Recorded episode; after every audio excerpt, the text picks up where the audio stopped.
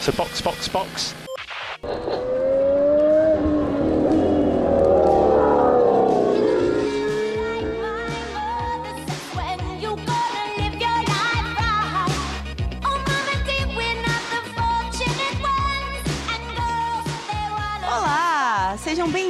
Ao episódio do Box Box Box, o original. Eu sou Aninha Ramos e estou aqui com Carol Abreu, Oi! Carol Polita Olá, gente! e Tassi Beatriz. Oi, galera! Esta semana teremos um episódio extra muito especial. Quatro mulheres falando da experiência feminina no GP de São Paulo em Interlagos. Nós quatro nos conhecemos no GP. Na verdade, eu não conhecia a Tassi pessoalmente, já conhecia a Tassi do episódio do Pierre Gasly. Sim. Mas todas tivemos experiências no GP que são muito importantes da gente falar. Antes da gente começar, eu queria que cada uma de vocês fizesse uma pequena apresentação, dissesse de onde vocês são, o que que vocês fazem, aquela coisa básica. Eu sou a Carol Abreu, também conhecida como Carol Cruz. Sou advogada de, de formação, sou analista de compliance de profissão, sou uma entusiasta do automobilismo, mas não tenho nenhum conhecimento técnico, eu sou palpiteira mesmo. Seja muito bem-vinda, somos todos palpiteiros. É bom demais não ter compromisso com a verdade sem espalhar fake news. Muito bom. Carol Polita, Bom, eu sou a Carol Polita, eu sou engenheira mecânica de formação, eu sou palpiteira também, comentarista de Twitter e escrevo alguma coisinha ou outra lá no Twitter e num blog sobre a parte técnica da Fórmula 1. As threads dela normalmente fazem muito sucesso, são ótimas pra gente que é leigo entender um pouquinho mais da parte técnica, que às vezes fica um pouquinho perdida pra gente, né? Sempre me amarro de ler. E Tassi, Oi, galera. Eu sou a Tassi. Eu sou veterinária de formação. Não entendo um pingo da parte técnica de Fórmula 1. E eu estou no mundo para espalhar a palavra do Pierre Gasly, porque eu sou a fundadora do primeiro fã-clube para ele no Brasil, Pierre Gasly Brasil. E é isso que eu faço da minha vida mesmo. Não tem muito mais coisa, não. passar a palavra de Pierre Gasly é sempre um bom argumento, é sempre uma boa coisa. É isso. Esse menino merece. Eu tenho uma opinião muito séria. O PR Gasly é o mais próximo do Brasil que a gente tem no atual grid, porque ele tem muita pinta de brasileirinho. A verdade é que ele, brasileiro, ele é brasileiro, ele só não sabe. Ele é brasileiro de coração. Ele só não aceitou ainda esse, esse fardo de ser brasileiro. Exato. Ele adora dar um somebody love nas meninas, ele é fofoqueiro, ele é muito brasileiro. Não tem como. Melhor dupla de fofoca do grid, Pierre Gasly e Charles Leclerc. É isso, Ninguém muda a minha opinião sobre isso. As Maria Fifi. né? Mas então, bora lá pra pauta? Bora.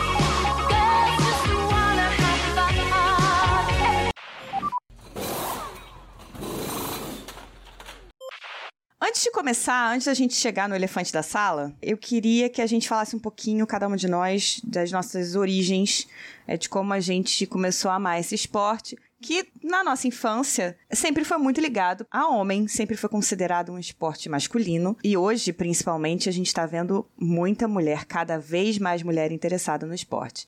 Como é que vocês se interessaram pro Fórmula 1? Quem já ou me ouviu em qualquer lugar tá cansado de ouvir essa história, mas eu sou uma pessoa e desde pequena que sempre acordou cedo. Assim, pra mim, o meu despertar natural é às 7 horas da manhã.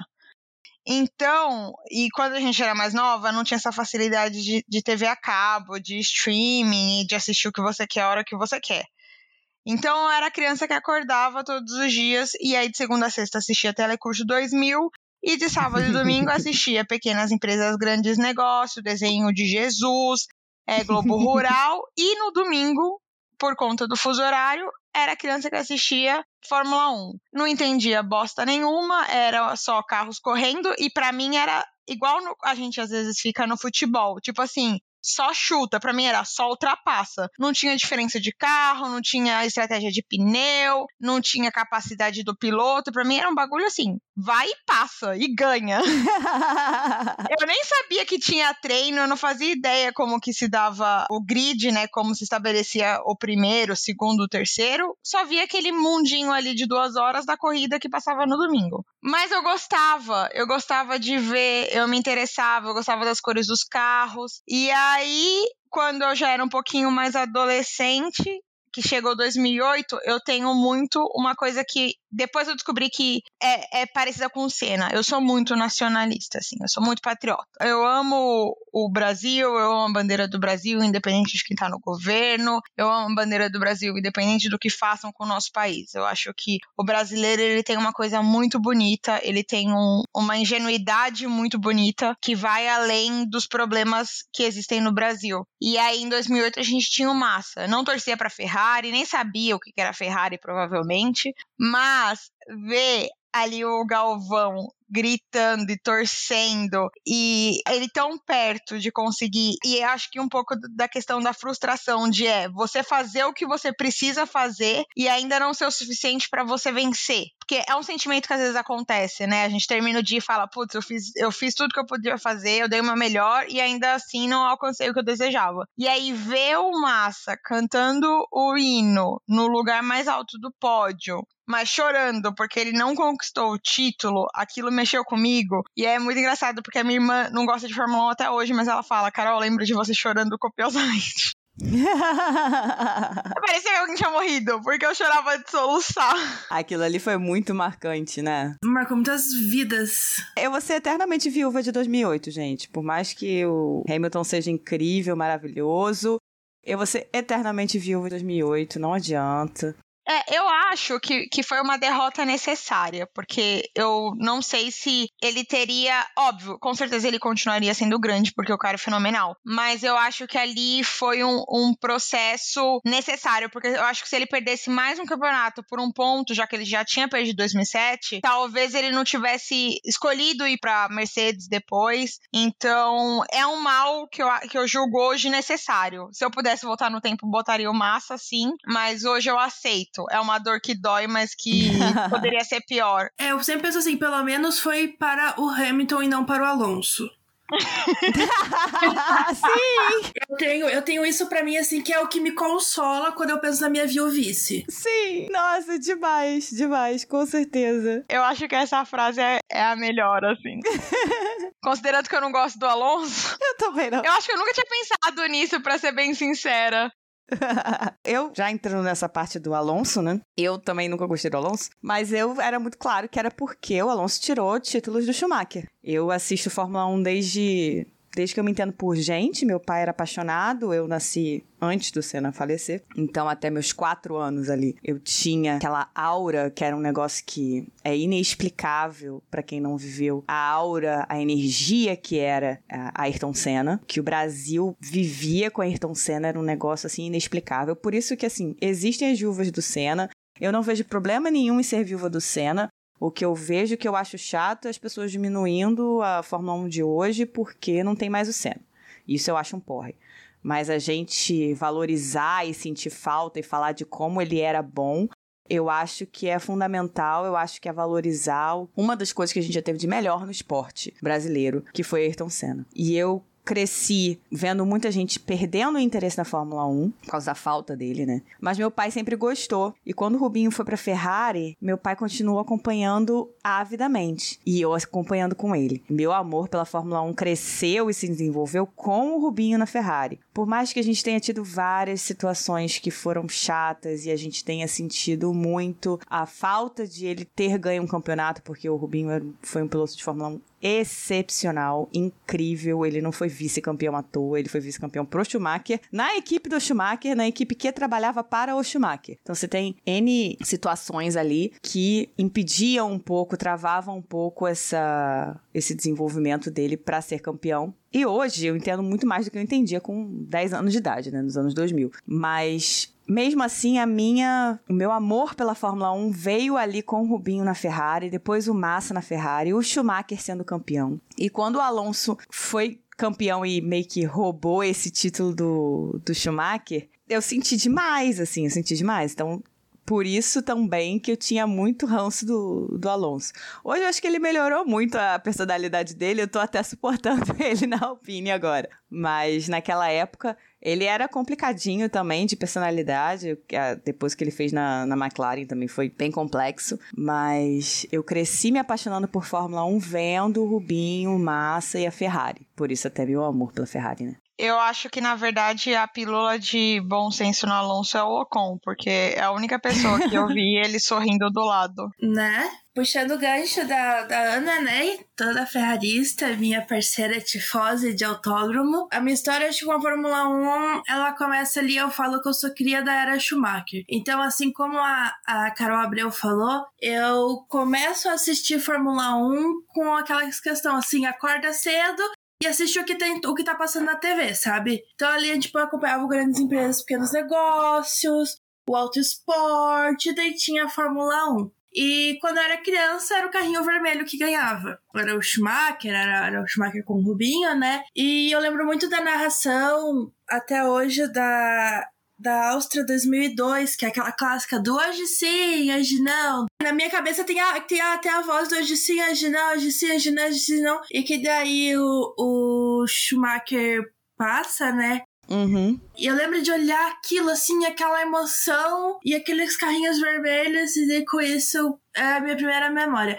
E continuei acompanhando. Eu acho que a primeira vez que eu lembro de torcer de verdade por algo foi em 2007, no título do Kimi, porque justamente eu já não gostava do Alonso e eu não estava feliz com o Alonso tendo ganhado um ano antes. Então, em 2007 eu, eu lembro de acompanhar um pouco melhor e querer muito aquele título do Kimi. E quando chegou em Interlagos e ele era tipo assim, o último na fila do pão do título, assim, sabe? Tipo, todo mundo falava do Hamilton, todo mundo falava do Alonso. E eu falei, meu Deus do céu, mas podia muito ser o Kimi, olha, tem cara de Kimi esse título. Então acontece o título. Sou viúva de 2008.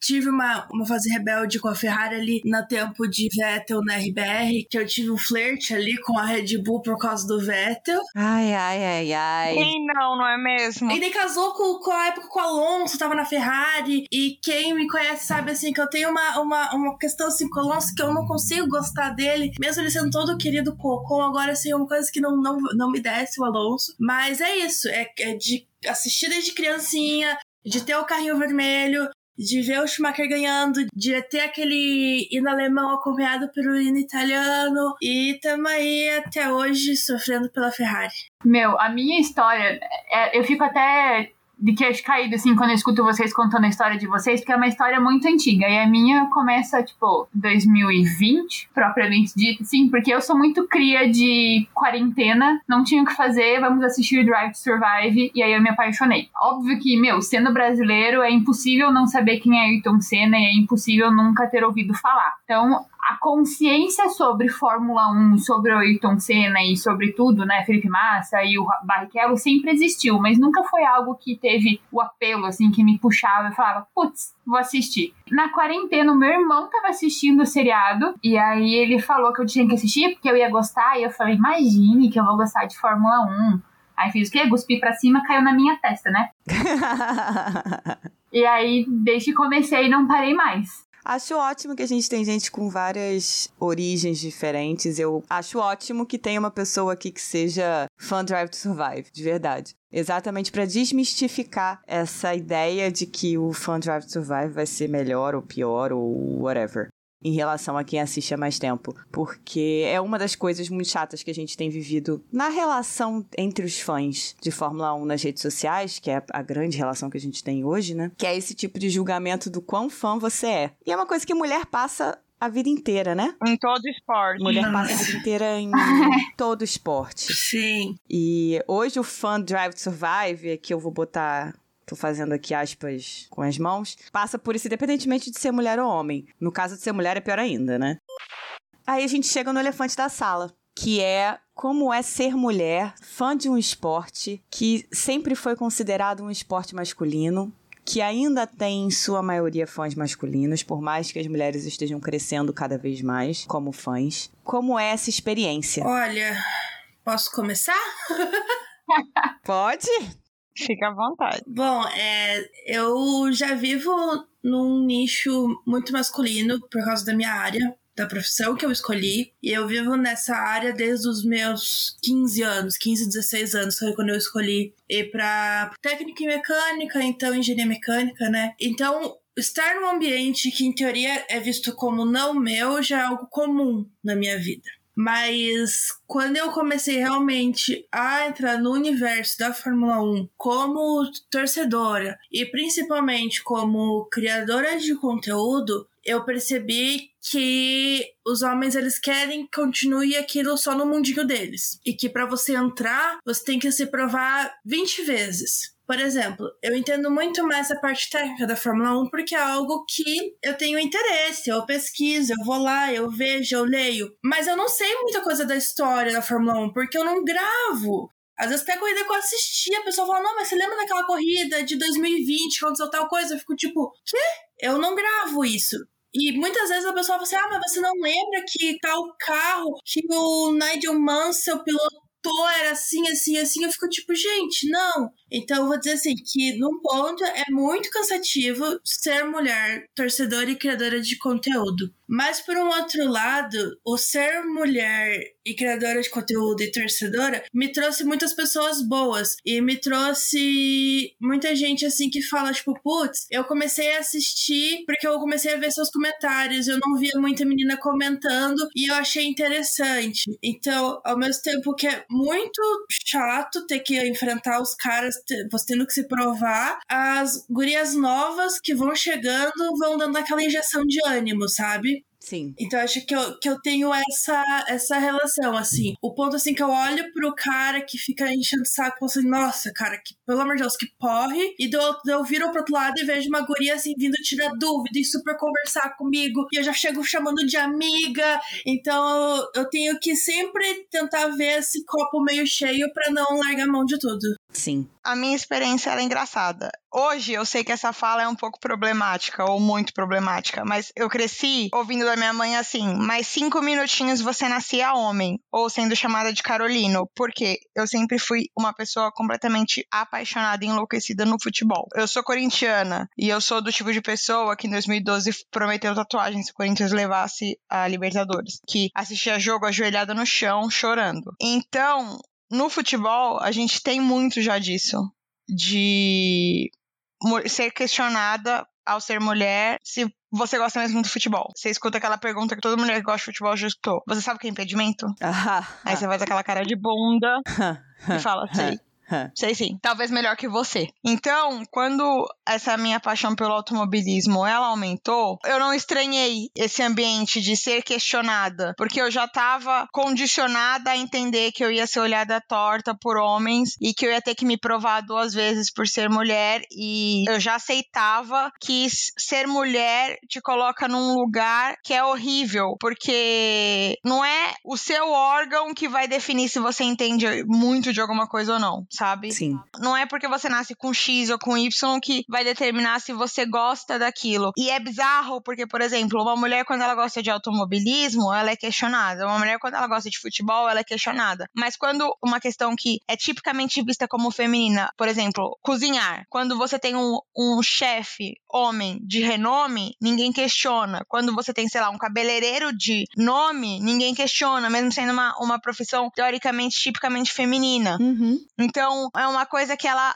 expande do esporte. Sim. E aí eu já tava acostumada. Então, assim, quando eu entrei pro automobilismo e vi muito homem falando pra mim, ai, você assiste por causa do piloto. Quando eu tava de bom humor, eu falava, e você assiste futebol por causa do Neymar, por causa do Cristiano Ronaldo, e eu não fico enchendo o seu saco. Ou quando eu tava de mau humor, eu só mandava tomar no cu mesmo e foda-se. Acho ótimo. Porque eu não, eu não tenho que ficar dando explicação, sabe? Eu não tenho que justificar o porquê que eu gosto. Para mim, o cara ser bonito é um bônus. Entendeu? Eu assisto futebol. Eu torço pro Corinthians que só perde, só tem homem feio. Você acha? Podia estar tá muito melhor torcendo pra time europeu. Sofrendo menos e vendo homem bonito. Liverpool, Salah, maravilhoso, sabe? Mas não, torço pro Corinthians que tem Cássio. Mas não é? é tipo, eu gosto de sofrer, eu pego os piores times. Então, no futebol eu gosto do Corinthians, no basquete eu torço pro Cavaliers, na Fórmula 1 eu torço pra McLaren. Então, assim, se fosse por homem bonito, não vale a pena. Homem bonito nenhum vale o sofrimento, entendeu? Homem nenhum vale esse choro. Homem nenhum vale esse estresse. Não. Vale essa ruga. Mas de jeito nenhum. Então, assim, o homem bonito pra mim ali é um bônus. E outra, o piloto normalmente tá bonito quando ele tá fora do carro. Não e, é? o- e o momento em que eu mais gosto do piloto é quando ele tá dentro do carro, todo vestido, com um capacete que marca as bochechas e deixa ele todo suado. Então, com certeza não é porque o homem é bonito. "Ai, porque você vê pelo um minuto. Realmente, eu acordo 5 e meia da manhã pra ver treino livre, que é um monte de carrinho andando em cerco. Que não vale porra nenhuma. Não vai falha nenhuma, exatamente. Só porque eu quero fazer análise do negócio. Mas não, é porque eu realmente acho o piloto bonitinho. Tudo que eu vou ter do piloto vai ser um take do zoinho do Charles Leclerc me dando uma piscadinha às vezes. A única coisa que eu aceito é se alguém falar pra mim assim: ah, você tem fetiche em careca. Porque assim, todos esses pilotos são fadados a ficar careca. Tá aí Pierre, que já fez transplante que não me deixa mentir. Menos o Sainz, né? Porque o Sainz cada dia tem mais cabelo, aquele homem. O Sainz não vai ficar careca nunca, cara. É impossível. O Sainz, ele usa tônico de alho, tá? Que eu, eu tenho certeza que ele usa aquele tônico de alho. Porque o Sebastian tá aí que não me deixa mentir. E o Ricardo, ele tá adiando esse, esse transplante dele. Mas vai vir, porque o bichinho tá ficando careca. Vai, tadinho. Então, assim, quando o homem fala bosta pra mim, é, eu acho que também eu já cheguei numa idade que eu não espero muito do homem. Que merda. Quase como se não estivesse falando nada. Sabe aquele falar com a minha mão? É. Por outro lado, eu também conheço muito homem que apoia. E é engraçado, porque eu lembro uma vez que eu fui numa luta livre e que dois caras começaram a tretar do meu lado, e, tipo assim, juntou um monte de homem me protegendo da treta dos outros dois. Então tem, tem um cara que apoia e que acha super legal. O cara que apoia e que fala assim, mano, eu queria muito que minha namorada gostasse pra ela estar aqui junto, Uhum. sabe?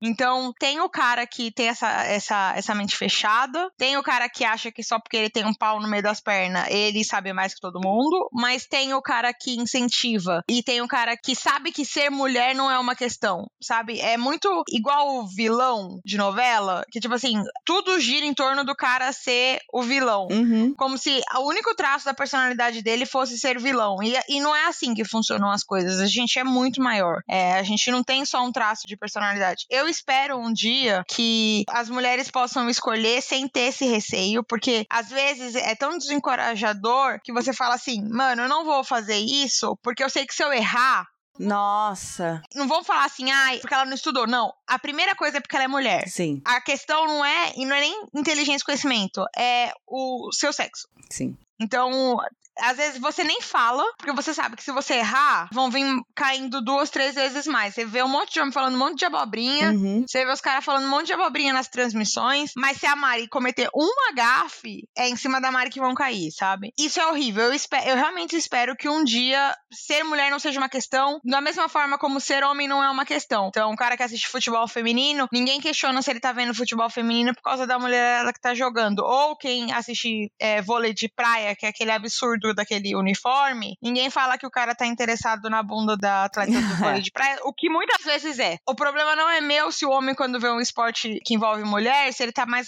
preocupado com o corpo da mulher do que com o esporte em si. Eu, quando vejo um esporte que tem homem lá, tô mais preocupada com o esporte do que com o homem. Sim, o homem ser bonito Entendeu? ou não ser, é, no máximo É. um bônus que muitas vezes vai fazer diferença. Porque tem jogador bonito que não joga porra nenhuma e que o cara é longe do meu time e não tá no gibi.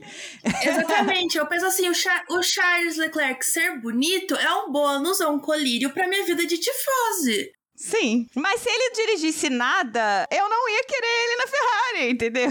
Eu quero ele na Ferrari porque ele dirige muito. Eu ia querer ele sendo bonito em outra equipe. Exatamente. E outra, assim, a, a culpa não é nossa se o mundo da Fórmula 1 só tem gente bonita, gente, porque o único feio do grid é o Nikita. É, então. Outra coisa que também não é nossa culpa é que só tem homem no grid. Sim, por mim tinha, só, só tinha mulher. Podia estar cheio de mulher, cara. Eu ia estar acompanhando da mesma forma. W Series é super legal. Exatamente. Do fundo do meu coração, provavelmente eu estaria acompanhando mais. É, é, é impossível. É que o que cansa, eu acho, é que, tipo, a gente tem que o tempo todo tá provando e sustentando o argumento de que a gente é fã porque a gente realmente é fã. Isso. O que muita gente esquece é que ser fã, meu, é um sentimento. Não é questão de tempo, não é questão de gênero, não é questão de equipe. É o que você sente. E aí, a gente tem o tempo todo que ficar falando quem ganhou o campeonato em 2000 e sei lá quanto, em 1982. Mano, sei lá, eu não lembro que eu comi ontem no meu café da manhã. como se tem ganhou aquele campeonato, entendeu? É isso. E o preconceito, vamos dizer assim, eu senti em casa, quando eu comecei a realmente acompanhar. Porque meus irmãos e meu pai ficaram tipo, ai, Tassiane, jura? Você gostando de Fórmula 1? Não sabe nem dirigir teu carro, vai gostar de Fórmula 1? Eu falava, sim, cara, vou, e qual que é o problema? E por muito tempo, quando eu criei o Pierre Gasly Brasil, eu escondi muito das pessoas que me conhecem. Então, eu não falava do fã-clube nas minhas redes sociais pessoais. Muita pouca gente sabia que eu tinha e que era eu que tinha criado e de todo o trabalho que eu fazia, porque eu tinha muito medo das pessoas e de homens, né, principalmente, virem falar, tipo, meu, você, mulher, gosta de Fórmula 1, ainda vai criar fã-clube pra piloto? Pelo amor de Deus, né? E demorou muito tempo pra eu conseguir ter a coragem de colocar a cara a tapa e falar: não, é meu, é um trabalho que eu faço, é desgastante, toma tempo do meu dia, às vezes o tempo livre que eu tenho no meu trabalho, eu tô traduzindo entrevista e fazendo caralho a quatro pra fã clube. E, cara, é um sentimento, é independente de quem tá dirigindo o carro, quem não tá, de que cor que é o carro, de que cor que deixa de ser o carro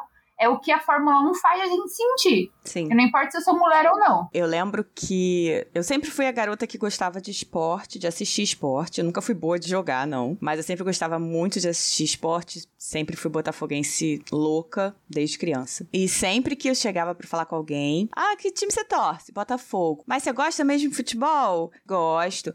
Ah, mas. Ah", e aí eu começava a, explicar tudo que estava acontecendo no jogo, por que que estava acontecendo isso, o que que estava acontecendo no campeonato, e aí os caras ficavam. E isso, os caras, eu digo assim, eu com 13, 14 anos, falando com os amigos das minhas tias, os vizinhos da casa de praia. Pessoal mais velho, tiozão mesmo, sabe? Que vai ali tentar tirar uma onda com a criança, só que eu chegava e batia tudo que estava acontecendo com o time. Sempre cresci sendo questionada de como assim que você gosta de futebol, como assim que você sabe tanto de futebol. E com Fórmula 1 era um pouco menos, porque a gente passou esse bom período aí, menos gente interessada. E às vezes, quando eu falava que gostava de Fórmula 1, as pessoas ficavam assim, ué, mas Fórmula 1, mas ninguém gosta de Fórmula 1. Não era nem a questão de ser mulher e gostar, era mais o ninguém gosta de Fórmula 1. E não foi nem Fórmula 1, foi com futebol. Eu lembro que logo no início da faculdade, essa questão de ser questionado e de ser julgado é muito grande aquela questão de a mulher não poder errar, né? Eu lembro que uma vez a gente estava num chatzinho do, da faculdade falando de futebol e eu confundi Copa Comebol com Libertadores. Confundi, gente. Desculpa, confundi. E aí, o que os meninos caíram de pau e me zoaram por causa disso? Nossa. Que se fosse qualquer outro homem que tivesse falando aquilo, não tinham zoado e não tinham caído de pau. Como assim se diz que você gosta de futebol você tá confundindo Copa Comebol com Copa Libertadores? Gente, desculpa, confundi. Acontece. Outro dia foi o quê?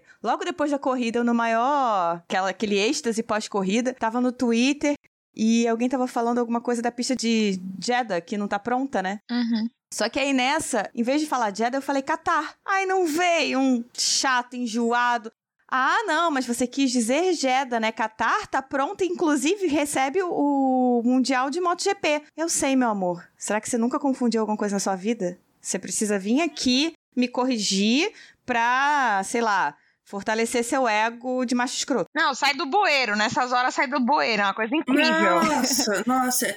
Gente, Mulher não ah. pode errar. Não, gente, não pode, não pode. Eu, quando eu comecei a criar o manual do básico, ele ainda não tá pronto. Eu comecei publicando aos pouquinhos, fui fazendo blocos. Cara, toda publicação. Ai, mas você não falou sobre tal coisa. Ai, mas é porque tal expressão não é mais tão usada. Mas você poderia ter explicado dessa forma assim, assim, assim. Tipo, sempre, sempre, toda vez. Não tem uma thread maior, assim, que tem um alcance maior no Twitter, que eu não vá ter algum cara, porque nunca é mulher, é sempre homem, vindo, ai, mas você poderia ter falado de outra forma. Mas você tem certeza do que você falou? Qual que é a sua fonte? Nossa, isso é, é complicadíssimo. Cara, é realmente insuportável. Eu tenho uma frase que, assim, eu uso ela em todos os, os dias, assim, tem um dia da minha vida que eu não olho pra alguém e fale, testosterona só faz merda. E assim, eu justifico tudo, todo mundo que me encheu o saco e que é homem, eu falo, ah, testosterona só faz merda, fica quieto, me deixa, porque, sabe, eu já tenho que me provar por milhões de motivos. Ainda vou ter que ficar me provando para você porque eu sou mulher. Por favor, né? Que preguiça. Mas é bem isso, assim, a gente tem que. Igual a Ana falou, são pequenos erros, às vezes assim, que é tipo coisa besteira, sabe? Que a pessoa sabe que você só confundiu um nome. E a gente é sempre. É, é pego muito assim no, no pé. No autódromo mesmo, tipo, eu ouvi muito cara falando coisa errada, assim.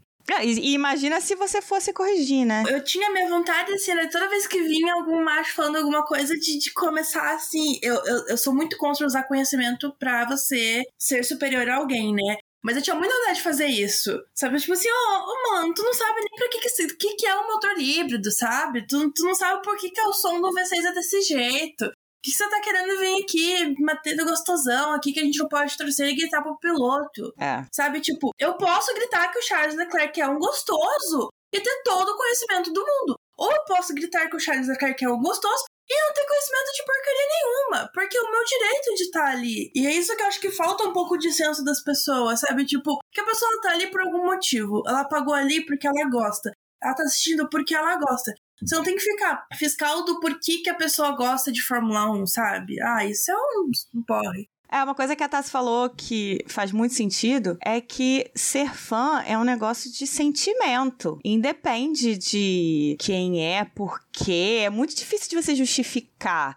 Eu sou botafoguense e, porra, vai dizer que o Botafogo tem tido bons anos? Não tem entendeu? E eu continuo sendo botafoguense. Ser fã é uma coisa que vai muito além. Tem, existe uma conexão que você tem com aquele time. E no caso da Fórmula 1, a gente tem com a escuderia, com a equipe, com o piloto, sabe? As pessoas criam conexões de alguma forma, por N motivos diferentes.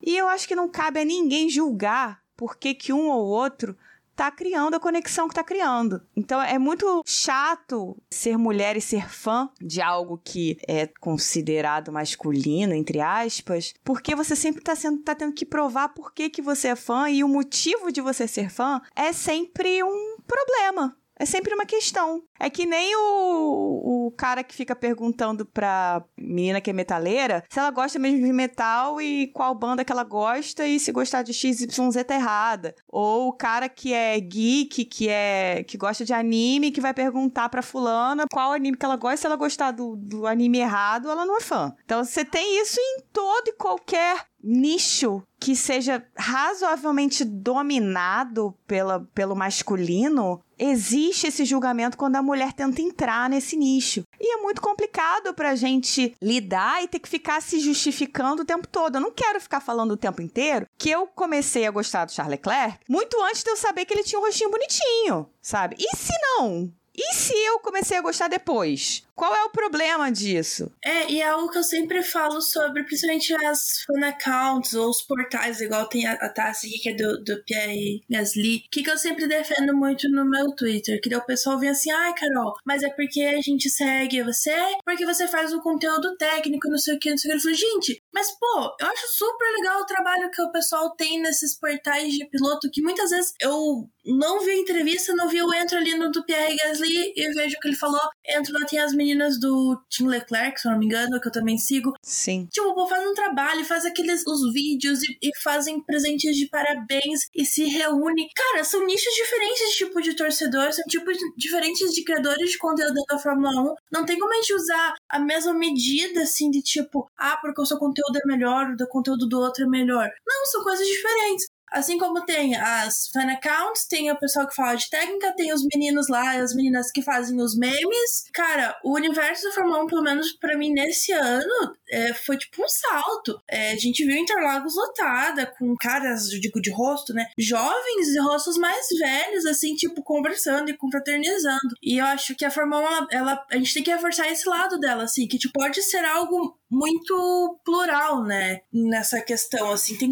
tem conteúdo, tem para todas as idades e todos os estilos consumirem. Sim. E sinceramente, eu acho muito triste quem reduz o trabalho que o pessoal faz nas contas de piloto, porque aumenta a abrangência. A gente tem que lembrar que assim, muito do conteúdo da Fórmula 1, tanto técnico quanto o diretamente relacionado aos pilotos em si, ele é em inglês. Sim. E não é todo mundo que tem acesso ao inglês ou ao nível de inglês necessário. Então assim, o pessoal posta e legenda entrevista, cara. É o mesmo trabalho de, de quando você vai lá usar seu piratinha da série que você gosta, sabe? É um puta trabalho você legendar um, um vídeo, você você trazer acesso para todo mundo. Eu mesma, assim, eu tenho um inglês ok e eu sinto até que ele deu uma boa melhorada me enfiando no, no mundo da Fórmula 1 e muitas vezes tem coisa que eu não entendo que eu vou atrás de uma página de pilotos para poder entender o que, que ele falou ali. É quase como comparar e querer discutir qual rock é o melhor, sabe? É rock, tem espaço pro porradaria, pro rock melody. Se a gente ficar discutindo quem é dono da razão, a gente só vai separar, sabe? E nenhum esporte sobrevive sem fã, independente de que tipo de fã que ele é. É, e, e existe, a Fórmula 1, ela existe um problema muito grande. Eu sempre converso muito com o pessoal com, com que eu fecho parceria para criar conteúdo, que é assim, a gente tem pouco conteúdo em português, né? Então, eu acho que qualquer conteúdo feito, principalmente quando ele é em português, tem que ser muito valorizado, porque a gente quase não tem. Sim. Então, pô, quando as meninas legendam um vídeo dos pilotos, ou quando elas legendam, tipo, os posts e tudo, pô, é muito importante, porque a gente tem que parar de achar que todo mundo que acompanha a categoria tem que saber inglês. Não tem que saber inglês. As pessoas às vezes não têm acesso para aprender, às vezes a pessoa não quer aprender, entendeu? Então, ao todo, a gente tem pouquíssimo conteúdo sendo produzido em português. Eu sinto muita dificuldade, por exemplo, quando eu vou criar um conteúdo. Eu, eu, normalmente já começo a pesquisa em inglês porque eu sei que em português quase não tem. Sim. Então, ao invés de a gente ficar dividindo tribos, a gente tem que é, apoiar quem tá fazendo. Não, exatamente, porque assim, se Interlagos não lotar, não vai ter corrida Interlagos, sabe? Se não comprar merch, não vai ter loja no Brasil. Se a McLaren vendesse muito mais pro Brasil, ela daria um jeito de trazer pro Brasil, sabe? Então, assim, independente do fã, o cara vai consumir da mesma forma que você. E não é uma competição. A gente tem que parar com esse negócio de que tudo é uma competição. Ah, eu sei mais, eu gosto mais, eu acompanho mais tempo. Eu tô aqui, você tá aqui, e, e o fato de você tá aqui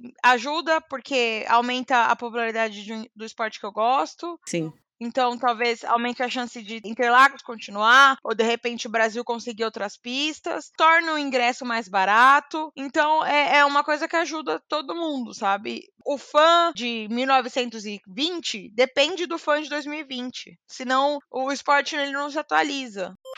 O Eric fez um comentário quando a gente estava conversando sobre a pauta. Eu fui conversando com várias pessoas, né? E ele fez um comentário que eu achei muito interessante. Ele falou assim: Eu vejo muita mulher no Twitter, mais do que homens, e vejo também muitas threads sobre história, explicações de esporte feitas por mulheres. O novo público da Fórmula 1 é claramente muito mais misto do que o antigo. Então é legal destacar que existe um recorte geracional hoje. E tem um monte de garoto que começou a ver agora. Mas tá todo mundo nem aí. Já quando é mulher, aí é chamada de modinha. Por causa do Drive to Survive, e eu, eu vou sempre defender o Drive to Survive nessa situação, que o Rubinho defendeu, inclusive. Eu fiquei muito feliz quando o Rubinho defendeu. Por causa do Drive to Survive, a gente teve um boom de fãs durante a quarentena, né? Durante esse, esse período horroroso que a gente viveu. Gente nova, 13, 14, 15, gente nova mesmo, que tá começando a assistir o esporte agora.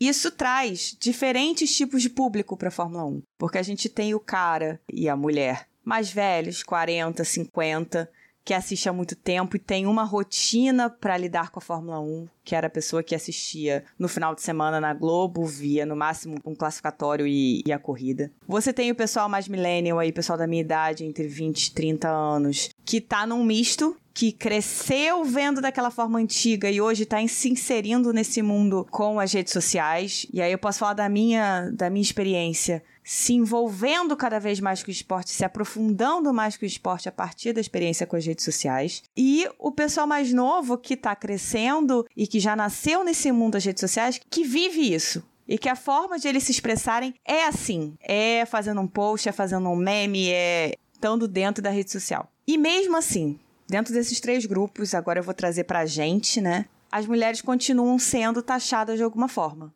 As meninas mais novas que gostam de Fórmula 1 são ali taxadas de modinha. E estão gostando porque o piloto é bonitinho. Porque existe o Lando, porque tem o Leclerc, porque tem o Pierre, porque tem o Mick. E eles são bonitos. ninguém tá ali porque gosta do automobilismo. O que, que é para vocês ser modinha? É, é, um termo que me, que me incomoda muito. Mas eu queria saber de vocês, o que, que vocês acham que é esse termo de ser modinha? O que, que significa para vocês? Assim, eu também não gosto desse termo. E a minha percepção sobre ele é muito diferente do que o jeito como colocam. Para mim, uma coisa quando ela é modinha, ela não é nem no, no, coletivo. É quando você se coloca numa situação que você não quer para você ser aceito. Então, por exemplo, ai, eu não gosto de futebol, mas todo mundo que eu conheço gosta, então eu vou me inserir no mundo do futebol para ser aceita. Então você tá sendo, você tá entrando numa onda para ser modinha.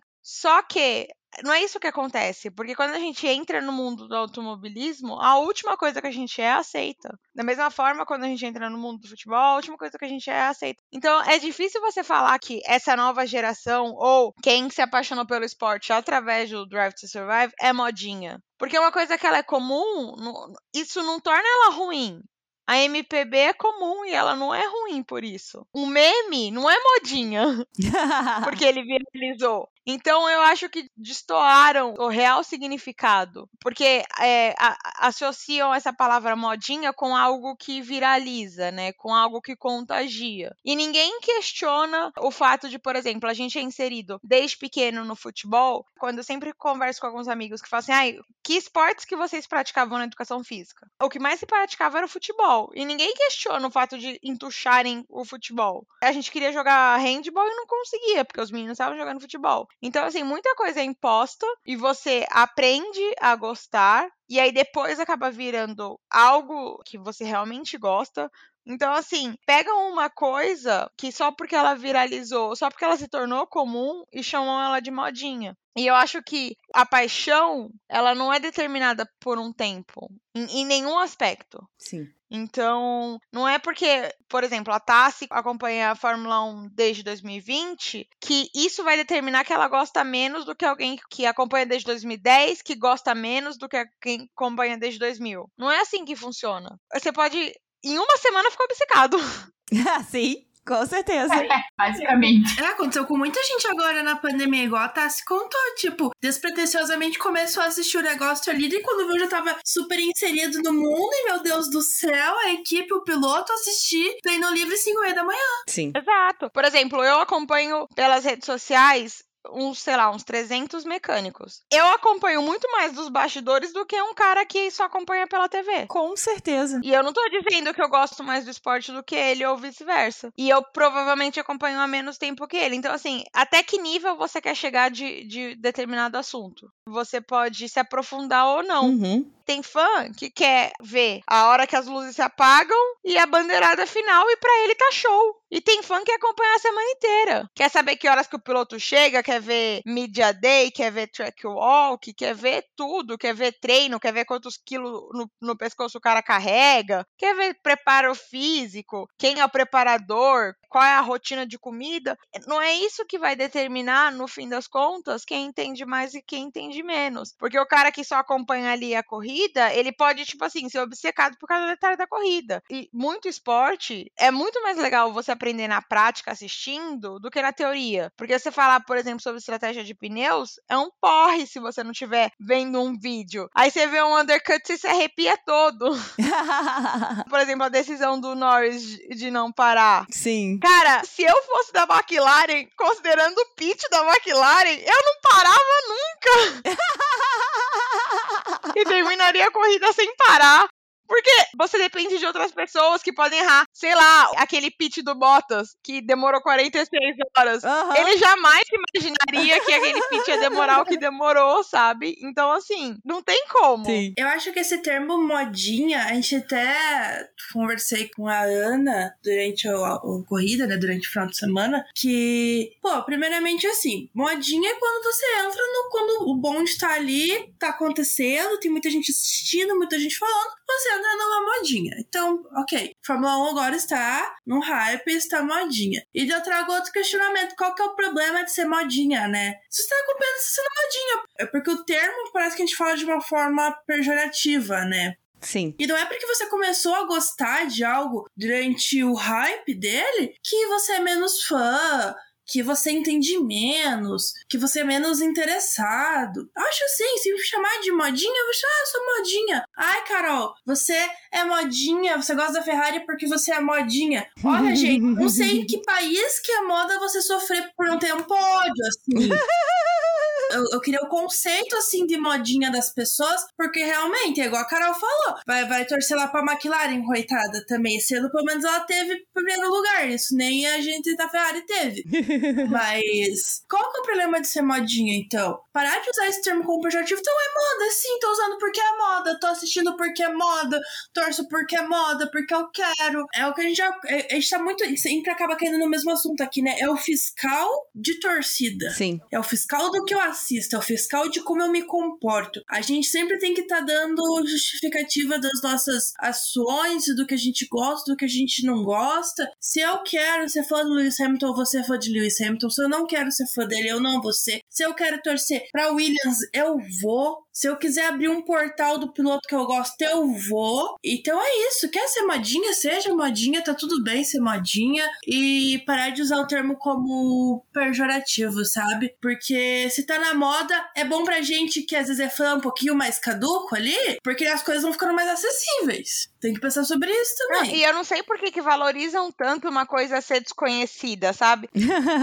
porque, ai, é muito mais legal se você escuta o cantor que ninguém nunca ouviu falar. É muito mais legal se você acompanha um esporte que ninguém ouviu falar. Qual é o problema de um esporte se popularizar ainda mais um esporte que é pautado pelo dinheiro, sabe? É muito importante que, por exemplo, aconteçam mobilizações como aconteceram pelo PT Coffee, porque uma pessoa não vai fazer barulho para patrocinador. Sim. Quanto mais pessoas fizerem barulho, melhor se popularizar, talvez empresas como aconteceu com o Nikita, para mim que é o auge, é uma empresa brasileira não incentivar nenhum piloto brasileiro da base e tá patrocinando um cara que é nojento como o Nikita, sabe? Então assim, a gente precisa popularizar para gerar dinheiro, para chamar atenção. Sim. A gente precisa de, sei lá, de uma RAP incentivando não só a McLaren, não pagando patrocínio para a McLaren, mas uma RAP incentivando um Coffee, incentivando o menino da base, porque precisa do dinheiro. É ingenuidade é, é esperar que o esporte mude, porque é um esporte caro. É que nem o Hamilton vive falando isso, que ele luta pela inclusão, não só de piloto, mas envolvendo toda a estrutura. Por quê? Porque ser piloto é caro. E a gente tem culturalmente e historicamente pessoas brancas em posições de poder. Da mesma forma que a gente tem muito mais homens em posições de poder. Então, é preciso que a Fórmula 1 ela fique popular para que você precise ir cada vez menos de quantidade cada vez maiores e mais concentradas de dinheiro. Porque de repente, se você tem 15 patrocinadores querendo patrocinar um piloto, eles não precisam dar 500 mil cada um. Eles podem dar 50, 100 mil. E aí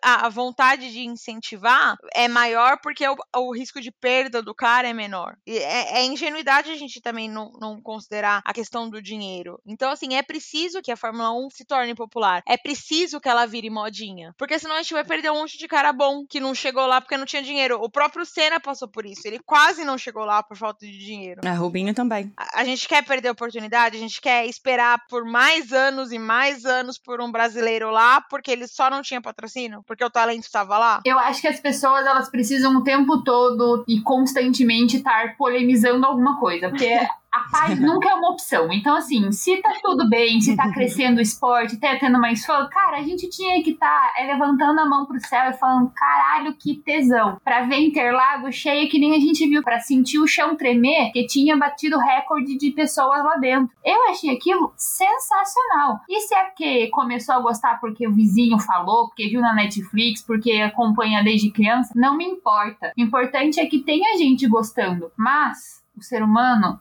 não se contenta com a paz. Acho que a gente tem que estar tá sempre polemizando alguma coisa. Então, se é para falar que, ai, tá gostando que é modinha, eles vão falar que é por causa disso. E assim, eu escuto em casa isso. Quando eu comecei a gostar, meu irmão, meu irmão mais novo é fã do Verstappen. Eu sofro em casa com isso. Perdão ao sou de Verstappen, mas sofro desse mal na minha família. E ele fala, ai, porque você gosta de Fórmula 1 porque é modinha. Eu falo, meu filho, eu torço pra AlphaTauri. eu vejo eles cagarem com a corrida do Gasly todo santo domingo. O que, que você acha que eu ia fazer isso só por. Ah, tá. Você faz parte da, da- do grupo de cinco fãs da AlphaTauri. Não tinha uma pessoa da AlphaTauri Interlagos. Eu, gente, pelo amor de Deus, alguém vai segurar. Eu vi um menino com camiseta. Latinha. É, no ar tinha algo. Poucas pessoas, mas tinha, tá? Eu tava no setor errado. Encheu, encheu uma Kombi, eu acho. Acho que encheu uma Kombi de torcedores da AlphaTauri. Gente, é AlphaTauri e o Paraná Clube. Eu não acho tem que- mais torcedor. Essa da Fatauri é porque chegou na, na lojinha lá pra comprar produto e era a mais barata. Ô, Caroline! Eu vi, eu vi, eu vi gente com camiseta da, da Minardi, que é o que era Meu antes de Deus. ser Toro Rosso ainda. Então talvez dá pra contar. Será que dá pra contar? Assim, o pessoal que tava de Toro Rosso, de Minardi, talvez a gente não consiga contar como a Fatauri. A gente conta. A gente conta, a gente conta. Não, se tá for pra pensar assim, na verdade a modinha que a gente é é a dos 50 tons de cinza, né? Porque todas aqui gostam de sofrer, aparentemente. Pois é. Essa do masoquismo na sua forma pura. Eu amei a expressão.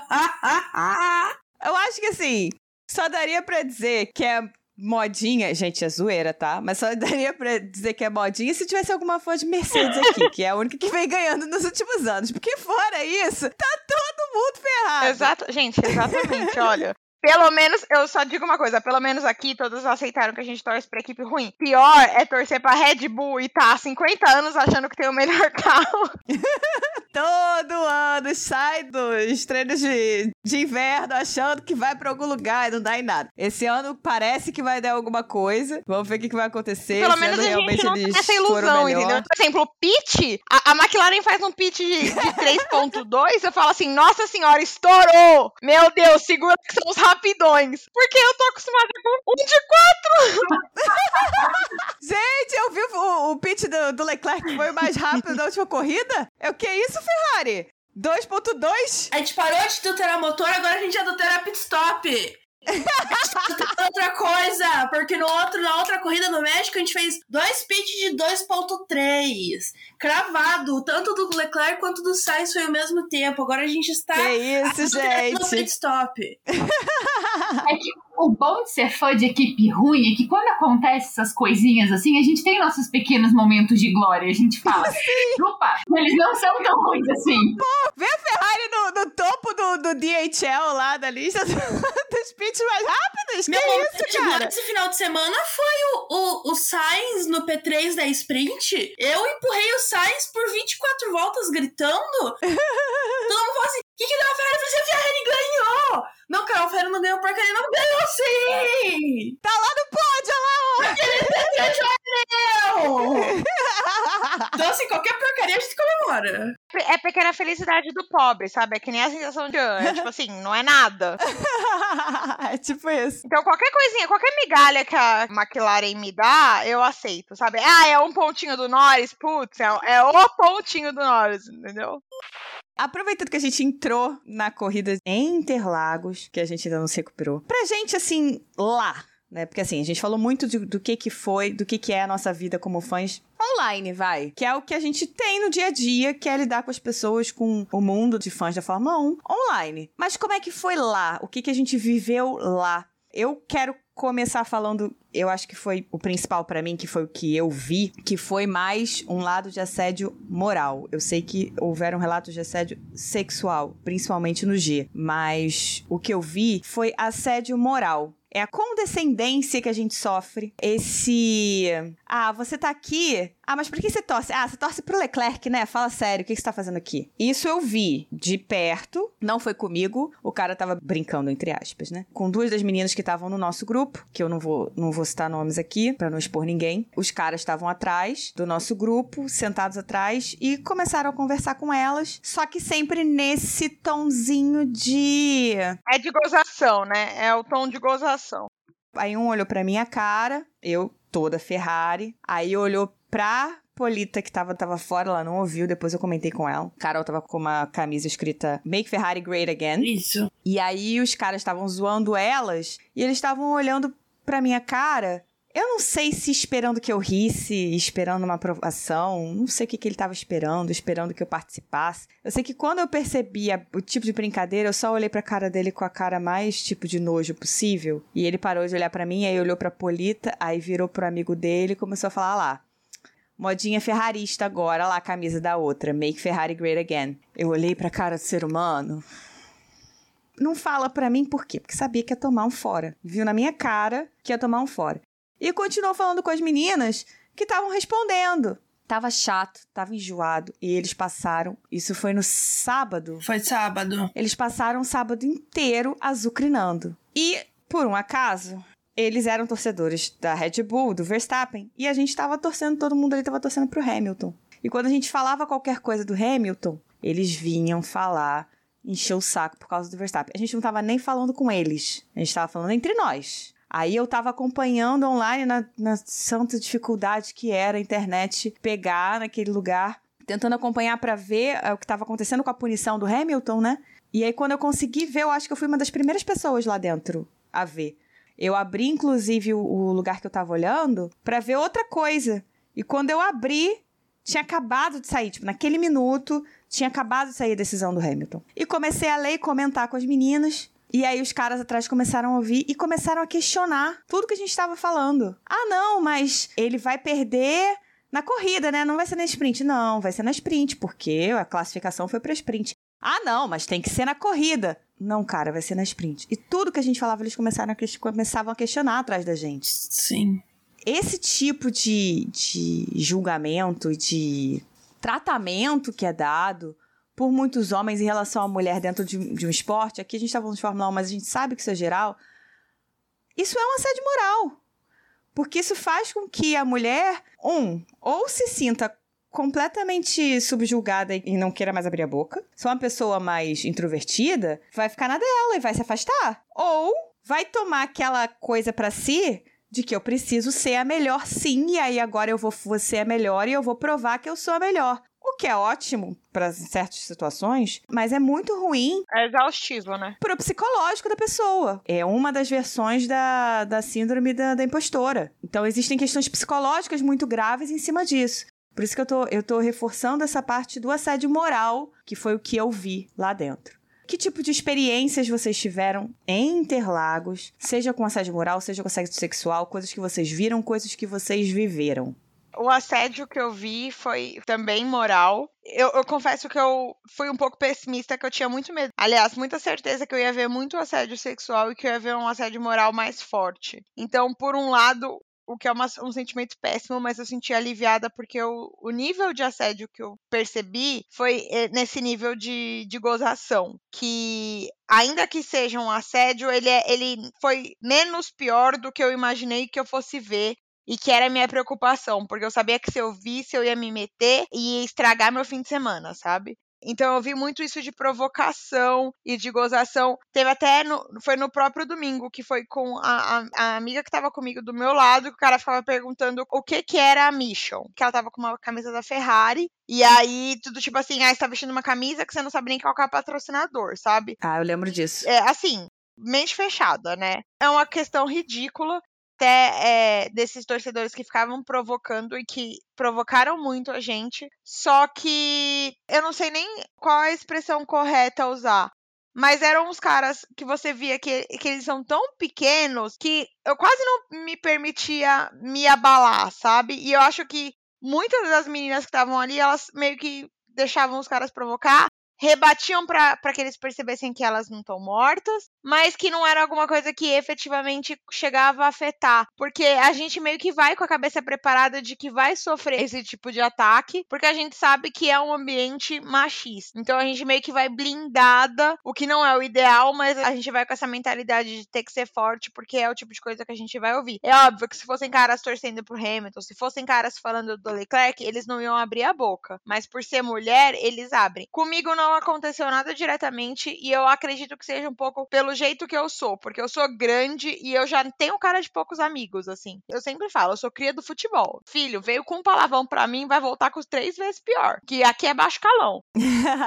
assim, vem com caramba, volta com o filho da puta do caralho. Então, assim, comigo não mexe, porque já vê pela minha expressão que eu não vou baixar a cabeça e que eu vou bater. E eu achei até no sábado que eu ia sair no soco com aqueles caras do Verstappen. Mas, até que, assim, nesse sentido, deu uma segurada. E como tinha bastante mulher e tinha ainda uns caras que estavam, tipo assim, com mulheres mais velhas, eles defenderam. Agora, uma coisa que me irritou profundamente, que foi quando o Caio levantou. É, eu falando o nome do Caio. Mas quando ele levantou, que eu tava segurando o meu lugar e o dele, e que sentaram dois caras e eles simplesmente me empurraram pro lado, como se eu não existisse.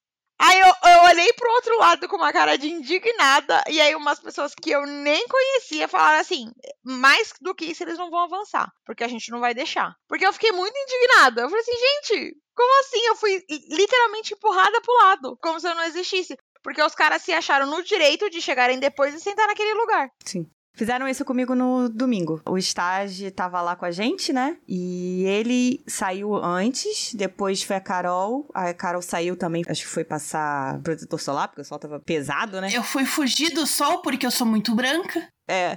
E aí eu tava segurando, né, os dois lugares. A Carol tinha botado uns casacos ali, acho que era casaco do estágio, inclusive. Tinha a bolsa dela e tal, e eu tava segurando os dois lugares. Os caras chegaram, um sentou na escada, o outro empurrou o casaco pro lado e sentou ali. Eu olhei pra cara dele, fiquei olhando e nada. A cara nem treme. Não. Aí a, a, sua amiga chegou, que a gente também tava tentando arrumar um espacinho ali para ficar tudo direitinho, né? Ela chegou e quando ela chegou, eu fui pro lado.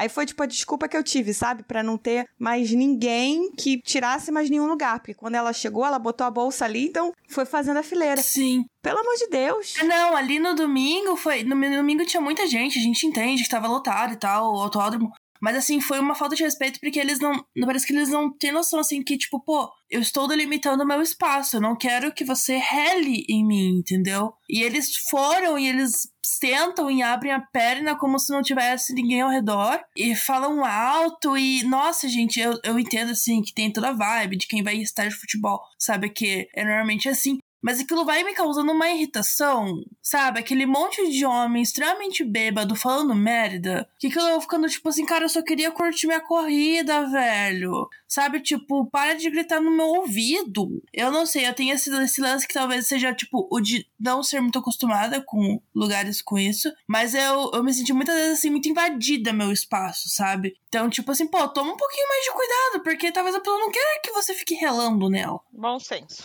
É. Eu acho que falta um pouco de simancol, para usar um, um, termo antigo aqui, mas que vale muito.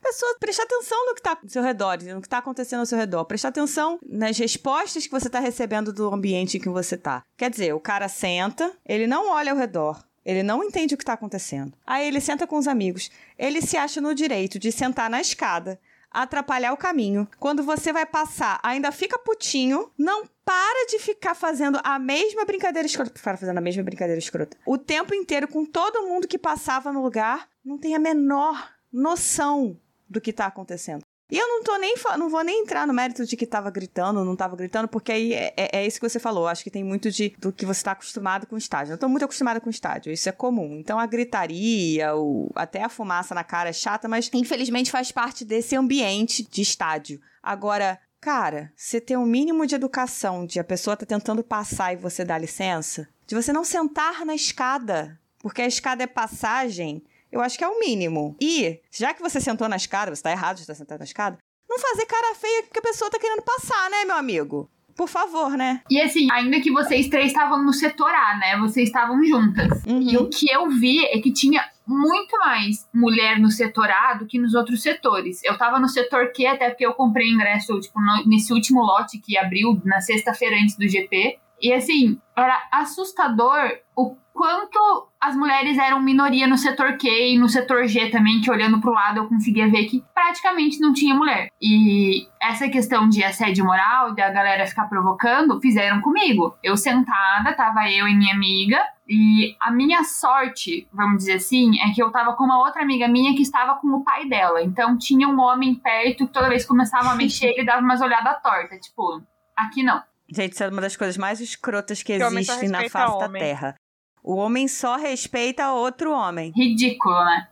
Mas aí eu com a camiseta da AlphaTauri sentada, bonitinha, esperando a corrida começar no domingo, e na minha frente tinham cinco homens. Aí um deles virou para trás, sei lá, pra fazer o quê, viu que eu tava com a camiseta da AlphaTauri, cutucou os amigos dele, aí os cinco viraram e perguntaram: Você é fã da AlphaTauri? Quase que foi: Não, não, tô com a camiseta que é. Mas enfim. Aí eles. e você acha que o Gasly tem que voltar pra Red Bull? E aí ficaram os cinco me olhando esperando a minha resposta. Como se, tipo, tivesse uma resposta certa e uma resposta errada e eles estivessem testando meu, o quanto eu sou fã e o quanto eu merecia estar ali, sabe? Aí eu olhei pra cara deles e falei, não, não acho não. E virei pra frente e continuei, tipo, foda-se, não vou mais responder vocês. E o tempo todo que o Gasly passava e que eu gritava, eles viravam para trás e me olhavam torto, assim, tipo, ai, olha lá, a fãzinha que tá gritando e tá torcendo pelo piloto dela.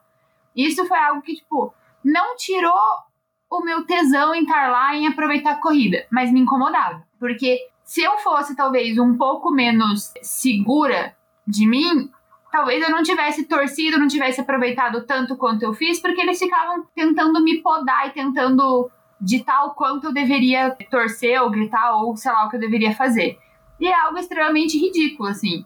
E eles só não fizeram mais porque o pai da minha amiga começou a se enfiar no meio e ficar olhando pra gente, assim, tipo, meu, para de mexer com elas. E é algo extremamente ridículo, que vocês falaram. Esse negócio de homem só respeita homem. E quando faz alguma coisa errada e daí vê que tem um homem junto e fala, ô, oh, desculpa aí, pro cara e não pra mulher, fala, porra, mulher tá ali, é um ser humano também, fala com ela. É pra ela que você fez a merda, não pro cara. É, então, esse tipo de coisa, assim, é. Cara, é muito revoltante, né? E fora do autódromo, no sábado, é, a Ana, a gente demorou um pouquinho mais pra sair, né, Ana? A gente esperou, a gente ficou conversando e tal. Quando a gente saiu, já não tava com tanta muvuca. E a gente tava quase chegando na, na estação do trem. Os caras começam a, a tentar mexer com a gente. E a gente, tipo, eu e a Ana, as duas caras de poucas ideias, cara fechada, a gente andando, tipo, focada em chegar logo no, no trem. Os caras começam. Ah, seus puta ferrarista, que a Ferrari de merda. Porque assim, tipo, a Ana ainda, a Ana ainda é mais a paisana, mas eu tava, tipo assim, a, a bandeira amarrada nas minhas costas, tipo, com boneco, com tudo. E começaram, ai, são, vocês são puta ferrarista, não sei o quê. Cara, eu acho que foi, tipo, um momento que eu senti muito medo, porque era assim, tipo, era só tava nós duas, os caras. Tipo, obviamente, a gente já andasse mais um pouco, tinha mais pessoas pra frente. Mas aquele trecho que eles mexeram com a gente, era só a gente, entendeu? E eles se sentiram no direito de homens escrotos bêbados de fazerem aquilo. E aquele momento assim, tipo, o que, que você faz? Você se sente numa sinuca de bico, assim. Porque é, dá medo de verdade, dá medo de verdade. Você fica assim, cara, e você, cara, eu não acredito que eu tô tendo que passar por isso, sabe? Não, e o pior é que muitas mulheres ainda se culpam, né? Porque se você pega uma situação dessas, ela fica. A mulher pensa, por que, que eu me coloquei nessa situação, né? E aí ela abre mão da própria vida. A gente tem esse essa tendência a tentar resolver e a se proteger. E a nossa forma de, de resolver e se proteger é não se colocando nessa situação. E como é que a gente não se coloca nessa situação? Ah, sei lá, não vou usar o meu boné da Ferrari? Vou a paisana, como a cara falou? Não! A gente não pode se colocar mais desse jeito. É muito difícil pra gente resistir a essa, essa tendência de se proteger, que eu válida. acho que ela é natural e válida. Mas certas situações a gente não pode mais deixar isso acontecer. Se eu quero andar com meu boné da Ferrari, eu vou andar com meu boné da Ferrari. Se eu quero andar com a minha camisa do Botafogo, eu vou andar com a minha camisa do Botafogo. Se o cara vai me xingar de ferrarista puta, ferrarista, ferrarista de merda, esse problema é seu, amigo. Se você acha que ferrarista é de merda, o problema é seu, não é meu. Bola pra frente. A gente ali é que a gente estava muito perto do metrô. As duas, uma olhou pra cara da outra, virou pra frente e foi andando com cara de poucos amigos. Apertamos o passo. E no grupo tinha um cara que eu acho que estava um pouquinho menos bêbado e estava segurando o cara que estava que tava gritando. Mas são experiências que a gente passa que fazem a gente pensar e que fazem a gente tentar se proteger e tentar evitar se colocar numa situação em que a gente está exposta dessa forma. Dito isso, o Mauro, quando a gente estava conversando sobre a pauta, me fez uma pergunta baseado na experiência dele quando ele foi, não lembro agora o ano, mas já faz alguns anos, uh, ele foi no G. E ele ficou muito chocado com o tipo de assédio que as mulheres estavam sofrendo. Rolou um vídeo esse ano, inclusive, de uma menina. A gente, inclusive, conheceu uma menina, um, casal que estava com ela no G. E ela sofreu assédio. Ela filmou o cara que estava xingando ela e, enfim, falando um monte de merda. Ela tava, acho que, com o pai ou com o tio, alguma coisa assim. E foi só quando esse homem se levantou e se posicionou é que os caras pararam de falar com ela. Então, o Mauro pergunta pra gente: baseado na sua experiência, você voltaria para Interlagos? Sim, eu voltaria. Eu não, eu, eu não deixaria nada do que aconteceu. Assim, essa experiência que eu vivi ali foi menor, né? Eu não vi, graças a Deus, nada de ruim. E, e eu falo graças a Deus no sentido de não, de não ter visto, mas de querer acreditar que realmente o assédio ele está diminuindo, até porque a proporção de mulheres está aumentando e a gente sabe que mulher apoia mulher. Eu não deixaria esse tipo de coisa me barrar de ir. Por outro lado, eu sei que ir sozinha é uma coisa que me impediu por muitos anos, tanto que Interlagos esse ano foi o meu primeiro ano porque eu sabia que eu não estaria sozinha, que por mais que eu conhecesse as pessoas da inter de internet e não, não saíssem de casa comigo, eu não estaria lá no ambiente da Fórmula 1 sozinha, e eu acho que sozinha é um, um fator que desencoraja realmente. Só que por outro, outros tipos de vivência e por pertencer a outras minorias, eu digo uma coisa com propriedade. É, nunca se colocando em risco, obviamente, mas ocupar lugares em que você não é bem-vindo é uma forma de protesto. Então, sempre que você estiver segura que você não está correndo um risco físico ou psicológico no, no, no nível alto, ocupe-se em lugares em que não te querem lá. Porque é uma forma de protesto e quando você ocupa um lugar em que você não é bem-vindo, quem fica desconfortável não é você, são as pessoas que não te querem ali. Então, o meu conselho é esse: é não deixe o fato de que outras pessoas, né, na sua maioria homens, não querem mulheres lá, te impeçam de ir. Porque se você for, se você gritar, que quando eu gritava botinhas, que todo mundo me olhava torto, eu gritava mais alto. Você quer ser chato, eu vou ser mais chato. É essa a regra. Você quer ser chato, eu vou ser mais chato que você. Você quer ser irritante, eu vou ser mais irritante que você. A gente vai ver quem vai vencer no cansaço. Então, assim, homens não querem mulheres no autódromo. Mulheres, vamos no autódromo. Porque se eles estiverem incomodados, eles que saiam. Eu acho que assim, eu já ocupo, na minha profissão, uma área que, que ela já é masculina e eu não dei pra trás ainda, né? Então, não vai ser do meu sonho, do meu hobby, do esporte que eu mais gosto que eu vou desistir. Eu vou continuar indo. E como a Carol disse, os incomodados que se mudem. Eu vou continuar lá, eu vou gritar pela Ferrari, eu vou balançar minha bandeira, eu vou tirar. Vou fazer um book de fotos, porque tinha gente que ficava incomodada. Não sei se as meninas separaram isso, mas tinha gente que ficava incomodada com o tanto de foto que a gente tirava. Que a gente parava e ficava fazendo pose. Eu vou continuar fazendo meu, meu papel de blogueira. Vou continuar indo pro autódromo, vou continuar gritando pela Ferrari. Vou continuar comemorando ultrapassagem e vou continuar ocupando meu espaço. Paguei pra estar tá ali vou pagar de novo, vou ir de novo, vou torcer de novo, como eu escrevi no Twitter. Vamos junto, sabe? Ah, as gurias, ah, a gente tá com medo, isso aqui, vamos, vamos se fechar, vamos incomodar, vamos gritar pelo piloto, vamos gritar a cada volta que o Gasly passar, vamos gritar botinhas, vamos gritar e vamos ser chata. Vamos ser chata então, porque se eles acham que eles são, são ruinsão, a gente é três vezes pior. Então, é uma coisa assim que isso com a vida e com a minha profissão eu aprendi, que você tem que se impor no seu lugar e tomar conta dele e chamar de meu. Então, assim, fui uma vez pra Interlagos, me apaixonei por aquele lugar e já tô chamando de meu. É, eu voltaria com certeza, assim, depois que eu senti a vibe do que, que é estar lá e, assim, que eu vi ao vivo pela primeira vez, eu não quero deixar de ir. Mas uma coisa que eu decidi no domingo, depois que eu saí do autódromo, é que eu não vou mais num setor sozinha ou só com uma amiga. Eu quero ir em setores em que eu tenha um grupo de pessoas que eu me sinta segura. Mas, por exemplo, no setor A. Eu muito iria no setor A porque eu sei que tem muita gente que eu conheço, que tem muita mulher, que tá todo mundo ali junto, porque aí é o que, é o que a Carol falou. Vamos se fechar. Porque estando ali, talvez eu me sinta mais segura do que estar tá num setor que, que tem 99% de homem e 1% de mulher. Mas não deixaria de ir. Não mesmo, até porque é o que as, as três estão as quatro estão falando aqui dentro. É, é o nosso sonho. E eu não vou desistir do meu sonho porque tem homem querendo me podar e querendo ditar como que eu tenho que me comportar e do que, que eu tenho que gostar. Sim. Esse ano eu dei a louca, né? Eu fui a louca que olhou para aquilo e falou assim: foda-se, eu vou. Os meninos não sabiam, não tenho muitos amigos que gostam de Fórmula 1. Os meninos do podcast não, não sabiam se eu conseguia e tal. Eu fui a primeira a comprar, comprei no primeiro lote, meti a louca, vou.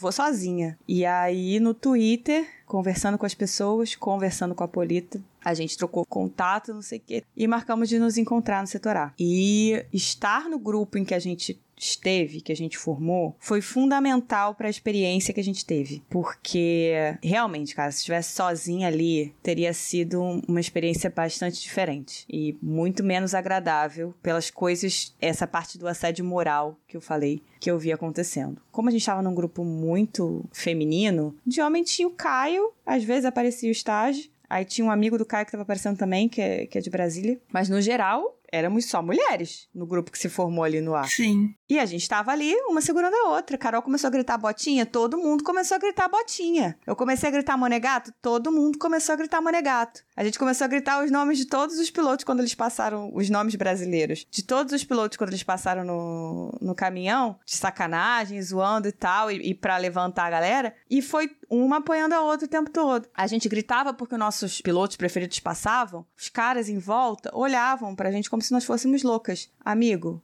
tô torcendo. Você no futebol não fica xingando lá o, o, árbitro, que nem um louco, falando 500 mil palavrões? Me deixa gritar o nome do meu piloto. A única coisa que eu tô gritando é vai, Charles. Acabou. Por que que isso te incomoda tanto? Por que que a minha voz gritando e torcendo, vai Ferrari, te incomoda tanto? te incomoda muito mais do que se fosse um cara do seu lado gritando para um piloto que você não gosta. Por que que te incomoda tanto? E já que incomoda, aí mesmo é que eu vou continuar fazendo, amigo. Sinto muito. Beijos. Tá te incomodando eu gritar vai Charles? Eu vou continuar gritando vai Charles. Eu, gente, eu juro. Olha, eu sou. Eu não sei se eu sou mais viúva do Senna ou se eu sou mais viúva do GP do Brasil. GP do Brasil, amiga. Eu tô muito viúva. Eu tô a própria. Qual que é o meu status? Mercedes. Eu tô assim, eu espero que esses caras eles tenham percebido que só se deu bem no Brasil quem honrou o fato de estar no Brasil. Porque, por exemplo, a Mercedes levou tudo. Por quê? Porque teve capacete, teve envolvimento na, nas mídias, a McLaren não fez bosta nenhuma, se deu mal. É sobre isso. o Brasil retribui com amor quem trata o Brasil com amor. E com boas energias. Que o que o Hamilton fez essa corrida foi aqui que ele não tirou energia do público brasileiro gritando o nome dele. Mano, foi a primeira Com vez que ele não foi absoluta. vaiado numa vitória dele dessa temporada, cara. Eu acho que até em Silverstone ele foi. Né, ele foi. E eu amei que a gente bem vai.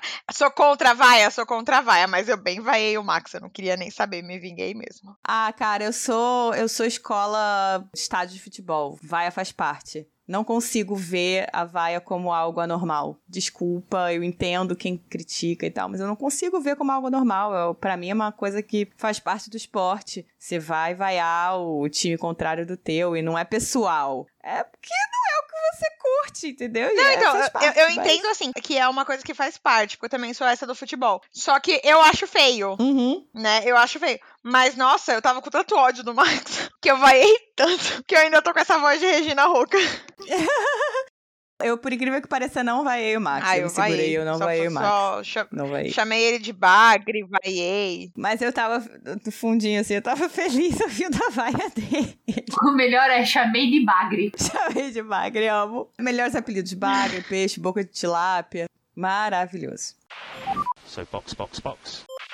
Então, meninas, acho que falamos de coisas muito importantes hoje. Era um episódio que eu queria muito fazer e que eu achava que era muito necessário, principalmente depois da experiência de Interlagos. Os meninos deram todo o apoio. Na verdade, quem veio primeiro com a ideia foi o Mauro. E eu, nossa, na hora que ele falou, eu falei, cara, é isso, vamos lá. Vou fazer só com as meninas. E eles falaram, vai, é isso mesmo. Então, vou agradecer a, ele, a eles também por terem dado a ideia e apoiado. E eu tô muito feliz de ter trazido vocês. Vocês foram pessoas que conheci pessoalmente. A Tassi ainda não, porque a Tassi me deu bolo. Desculpa!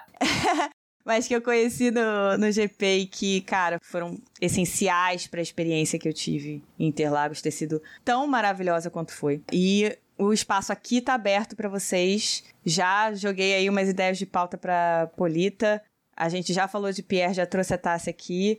E assim que a gente tiver uma nova ideia de uma pauta legal que dê para trazer vocês, vocês podem ter certeza que eu tô trazendo. Eu espero que vocês tenham gostado da experiência. Amei. Eu amei. Sempre um prazer. Eu amo fazer isso, gente. Eu me sinto muito blogueira.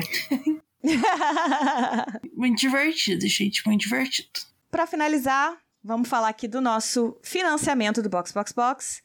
A gente está com a gorjeta do Twitter ativa para coletar qualquer trocadinho que nossos ouvintes queiram doar para contribuir com o projeto. Todo o valor que a gente arrecada é convertido para os custos de produção. A gente não tem lucro com isso. Somos quatro comunicólogos pobres botando nossas vozes na rede para animar vocês. E a gente só quer perder um pouquinho de menos de tempo para entregar o episódio para vocês, entregar com mais pontualidade. Cada edição de episódio do Box Box Box leva algo entre 10 e 14 horas. Então a gente grava em uma hora e leva mais aí 14 horas editando. Cada real que vocês podem doar pra gente, vocês podem ajudar, a gente consegue juntar pra de vez ou outra aí contratar um editor que facilita a nossa vida. Quanto mais a gente tiver isso, mais chance a gente tem de aumentar o projeto. A gente tem ideias que a gente quer colocar em prática, mas que no momento a gente não consegue porque a gente não consegue fazer se o nosso tempo render. Então, qualquer realzinho que vocês colocarem pra gente tá valendo. Seja na gorjeta do Twitter, para quem tem iOS, ela fica lá ativa e dá para vocês verem a, a notinha. Seja por Pix. Nosso Pix é o nosso e-mail, podcastboxboxbox.gmail.com. Aproveitando, se vocês tiverem qualquer dúvida, qualquer fanfic, qualquer ideia, qualquer opinião que vocês queiram dar, podem mandar e-mail pra gente. Como eu costumo dizer, e-mail é muito mais legal porque tem mais de 280 caracteres. Também estamos no Twitter e no Instagram, cashboxboxbox. Meninas, vocês querem fazer o jabá de vocês? Eu quero. As minhas redes sociais são Carol Abreu, underline no Twitter e Carol Abreu, underline, underline no Instagram. Mas assim, só vai seguir lá quem souber que a minha rede social ela é uma monarquia, não tá aberta pra democracia, é minha opinião e só minha opinião. não tenho compromisso com a verdade. Eu não espalho fake news, mas eu não tenho compromisso com a verdade. Ainda não sou paga para isso. Quando eu for, eu eu ajeito as coisas. Quando for, a gente conversa. Exato.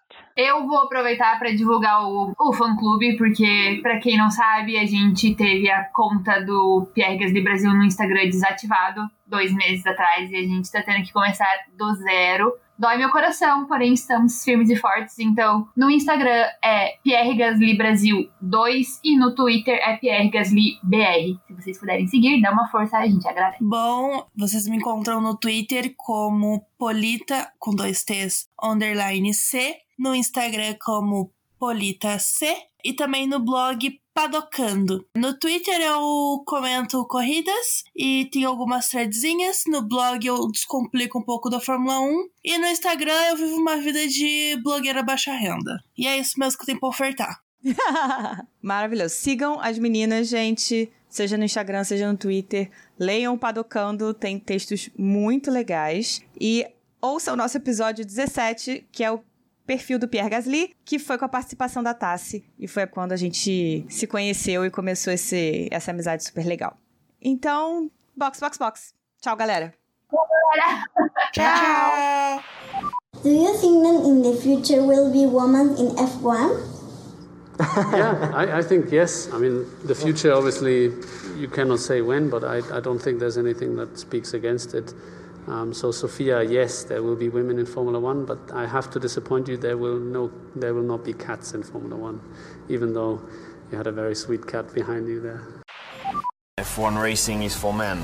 No, it's not. I don't think so. Um, and I will be very happy to see a girl in Formula One, but just not to see a girl in Formula just because she's a girl, but if she has the, the talent enough, I think there are some very talented women uh, that can accede to Formula One in the next few years, hopefully.